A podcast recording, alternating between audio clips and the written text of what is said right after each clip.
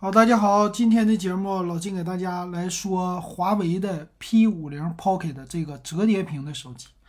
之前我发过小视频，这手机我去看了真机，哇，这个手机啊，真机是真的不错啊。我的感觉是，这种折叠屏确实是一个未来。它这个手机的外观样子啊，是一个我们把平时的手机给折成两半了，属于是一种化妆盒的折叠屏的造型。这个手机呢，可以说是迎合了很多女性。嗯，当年的这种折叠屏的手机啊，非常的流行。然后它是方盒的造型，因为折完了以后，正好是一个一比一的小方盒，很像女性的化妆盒。啊，这次的手机呢，在铰链的技术呢，官方说比较的过硬的。这次我真机摸下来。也看到了，它在铰链啊和折痕方面啊，确实比第一代的屏幕啊有很大的一个进步。那这次它的屏幕呢是六点九英寸，I 十一比九的，一百二十赫兹的高刷。那么看起来呢，应该是 AMOLED 屏啊，也有 P 三的色域。其实我感觉啊，这个就是和咱们现在普通的手机没有任何的区别，只不过是因为它能够折叠了。啊，但是这个便携性确实比现在的手机会好很多，这是老金第一的体验啊，确实很惊艳。那么这屏幕前面呢，它是有一个摄像头啊，就是和咱普通的手机一样，正中间的位置有一个极点屏。那在外边呢，翻盖之后啊，很多的手机一翻盖，当年的肯定是有一个外屏啊，它这个也有，是一个圆的外屏，而且呢和。后边的摄像头的位置也是合二为一了，就平时的直板手机背面是两个摄像头，那么它这个呢是两个大圆儿，第一个大圆是摄像头，第二个大圆是属于外屏啊。这个造型其实又很先进又很传统。那这摄像头呢也是比较的多啊，有一个四千万像素的叫原色摄像头。一千三百万像素的超广角和一个三千两百万像素叫超光谱摄像头，呃，另外还有一个叫补光灯啊，还有激光对焦，所以把现在旗舰的摄像头全部都集成在这里了，这个非常的好。说是后置有各种各样的玩法，但老金看来的话呢，呃，这个后置有一个摄像头的小取景框，它那个圆的小屏幕。对于女性喜欢自拍来说比较的好，嗯，但是一般大家还是习惯于，呃，就是用正面的屏幕来自拍，不习惯用背面的屏幕自拍。可以这么说，就是它还是可有可无的啊，并不是特别牛的一个单元。但是有一个拍照呢，它叫荧光摄影模式，这个就比较好玩了，是他们家独有的一个啊。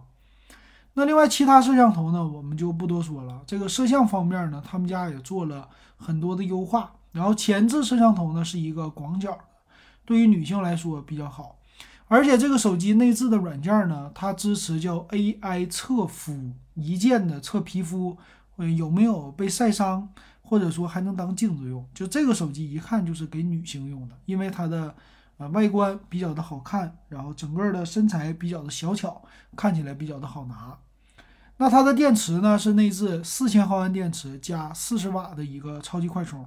啊，我觉得这个电池啊、快充啊都 OK。侧面一个指纹解锁。那我看了很多家的介绍啊，都在说它这个壳壳上边的纹理是真实的，有一个那样的鱼纹，我感觉是像鱼尾纹那样的一个造型，呃，非常的好看。再有一个就是它也有可以加很多的保护壳啊，就很个性化，但都是主打女性朋友。那这个手机啊，我我感觉你要是给媳妇儿买或者给女朋友买，这个手机绝对能就夺得他们的芳心。为什么这么说呢？因为当年老金给我妈买了一个那种的折，不算折叠屏，那阵是滑盖的啊，就是侧滑盖。我记忆特别犹新啊，那个是天宇的，天宇的一个紫色的，啊屏幕一滑下来，底下有一个键盘。虽然说现在这个手机打开以后是大屏幕，但是其实它这种感觉和当年是一模一样。我感觉折叠屏终于又变得比较靠谱了啊，又回来了。所以这个在未来二零二二年是不是会有更多厂商跟进？二零二三年会不会降价？这都是值得期待的一点啊。那我们先看一下详细的参数啊。参数方面，它是骁龙八八八的处理器，配的是鸿蒙的系统，但是呢，处理器还是四 G 的啊，这一点非常的不好。但没有什么首发新一代骁龙八，但是对于华为来说，能配上主流的处理器是非常厉害。但是独一无二，就他家是四 G。啊，这一个呢，怎么说呢？反正现在五 G 网，很多人说也不快，四 G 网就够用了，信号比五 G 还更好。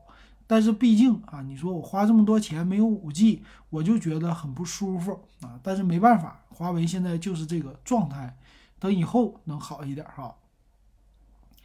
那屏幕呢？它的内屏是六点九英寸，外屏是一点零四英寸，内屏是二七九零乘幺幺八八，类似于一个。不到二 K 的屏，但是分辨率会高一些。外屏呢，它也是分辨率三百四乘三百四，其实也是挺高的。呃，它用的是 OLED 屏，外屏呢也是 OLED 啊。外屏是六十赫兹刷新率，啊，内屏是一百二十赫兹刷新率，就打游戏是可以的啊。那它的存储呢，用的是八 G 的内存，二百五十六 G 的存储，说是支持 NM 的存储卡，就他们家独有的。